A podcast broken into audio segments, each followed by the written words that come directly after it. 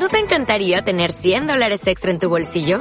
Haz que un experto bilingüe de TurboTax declare tus impuestos para el 31 de marzo y obtén 100 dólares de vuelta al instante. Porque no importa cuáles hayan sido tus logros del año pasado, TurboTax hace que cuenten. Obtén 100 dólares de vuelta y tus impuestos con 100% de precisión. Solo con Intuit TurboTax. Debes declarar para el 31 de marzo. Crédito solo aplicable al costo de la presentación federal con TurboTax Full Service. Oferta sujeta a cambios o cancelación en cualquier momento.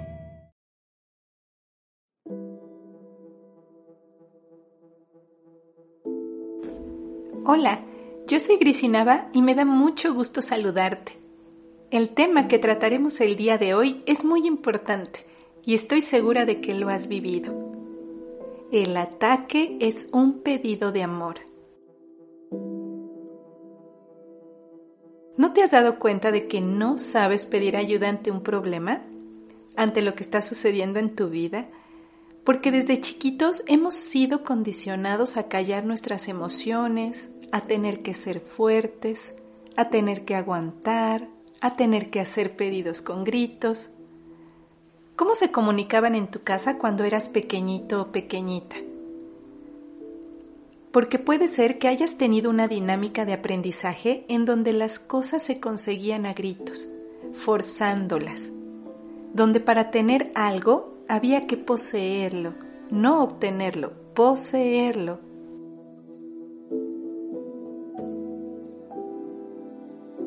Entonces esa dinámica se quedó en ti como un condicionamiento y ahora haces tus pedidos de amor con ataque, porque no hay manera de que te salga de otra manera.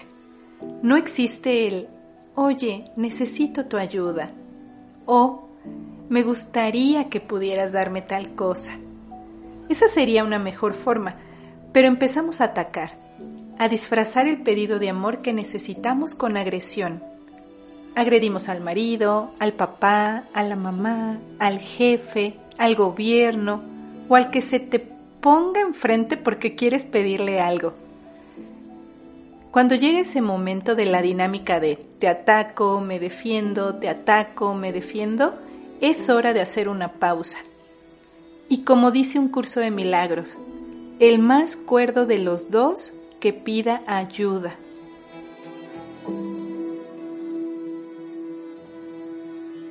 En ese momento debes pedir un instante santo, ese instante de lucidez para que baje la luz y sea intermediaria entre tú y el conflicto, y que entre tú y esa persona se empiece a separar el juicio que hay ahí y pueda venir ayuda más veloz para ti. Hace un tiempo me sucedió que estaba recibiendo ataque. Entonces pregunté, ¿qué debo hacer? Y es que siempre que lanzas una pregunta al universo, surge un desdoblamiento del tiempo para resolver el conflicto. Y a veces puede ser instantáneo. Así que me llegó la respuesta. Llama por teléfono. Eso era lo último que yo hubiera querido hacer. Yo, Grisi, identidad, identidad pasado de Grisi. Pero cuando hacemos caso a la voz con mayúscula, siempre sucede un regalo para todos.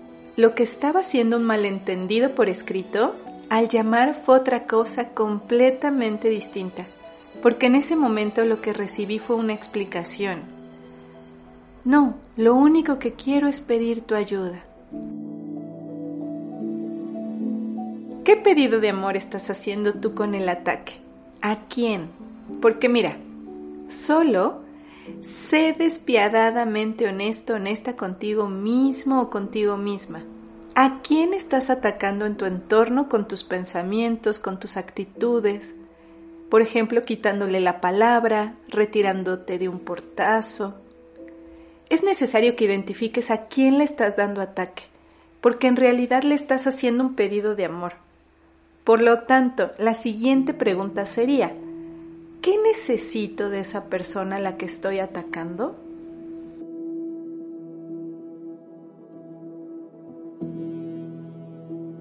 Tenemos que ser despiadadamente honestos con nosotros mismos para poder ver a quiénes atacamos. Y al hacerlo, utilizaremos la culpa como un motor, porque es seguro que cuando identifiques a esas personas vas a sentir culpa. Te voy a poner un par de ejemplos muy comunes.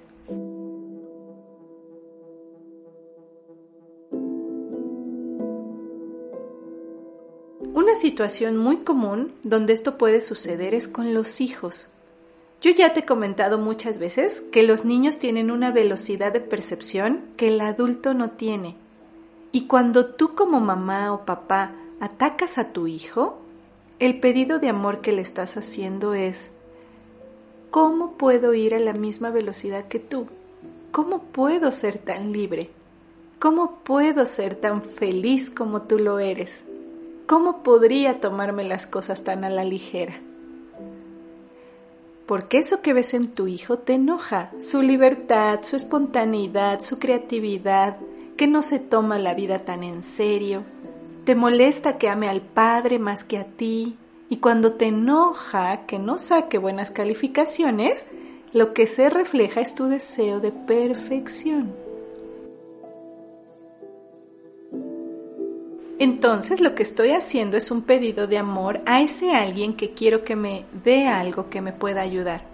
Por eso, mejor pide un instante santo, una lucidez en ti para poder tener las palabras correctas y poder expresar de una mejor manera tu necesidad. Otro ejemplo.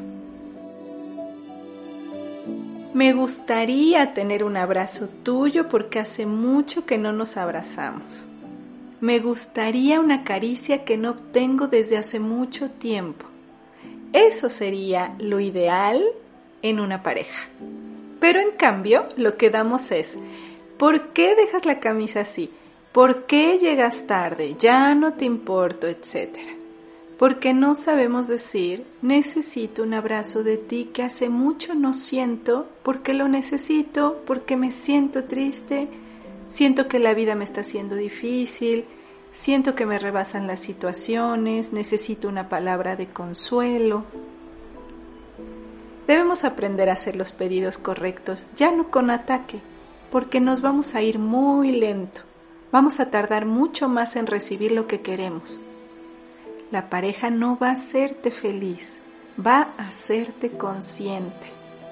Tu pareja en realidad está ahí por un propósito de aprendizaje. Vamos a ver. ¿En qué necesitas apoyo y por qué crees que tú no puedes?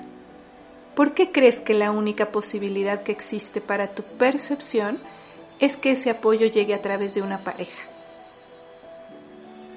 Ahora, nosotros siempre vamos a creer que nuestra solución la tenemos. También eso es un error, porque nosotros no sabemos qué es lo que más nos conviene. No tenemos suficiente conciencia universal para saberlo. Es imposible que lo sepamos. ¿Acaso ya preguntaste qué es lo que más te conviene? ¿Y te hiciste a un ladito para esperar que esa solución venga a ti? Ponerte en modo disponible ante el campo de infinitas posibilidades y preguntar si existe una mejor solución para tus problemas que lo que a ti se te ocurre hace que pongas inmediatamente a todo el universo a trabajar. Eso es ser un Dios creador, porque un Dios creador crea siempre cosas nuevas. Desde tu identidad pasada también estás creando, pero solo un bucle de repetición.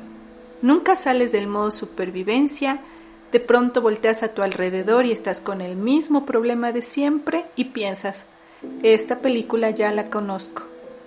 Y sí, la conoces porque llevas años repitiéndola.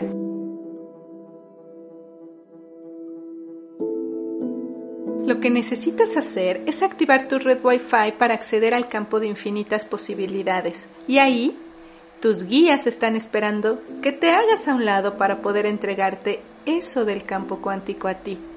Y en ese momento, cuando permites que llegue esa solución que no conoces, dejas de atacar a los demás haciéndoles pedidos de amor. ¿Qué te parece? Sé que esto lo escuchas porque tus ángeles lo han traído hasta ti. Espero que este tema te sea de gran ayuda y como siempre, te envío muchas bendiciones. Me encantó que compartieras conmigo este espacio. Sígueme en mis redes sociales, me encuentras como Grisinava y en mi página grisinava.com. Muy pronto nos escuchamos.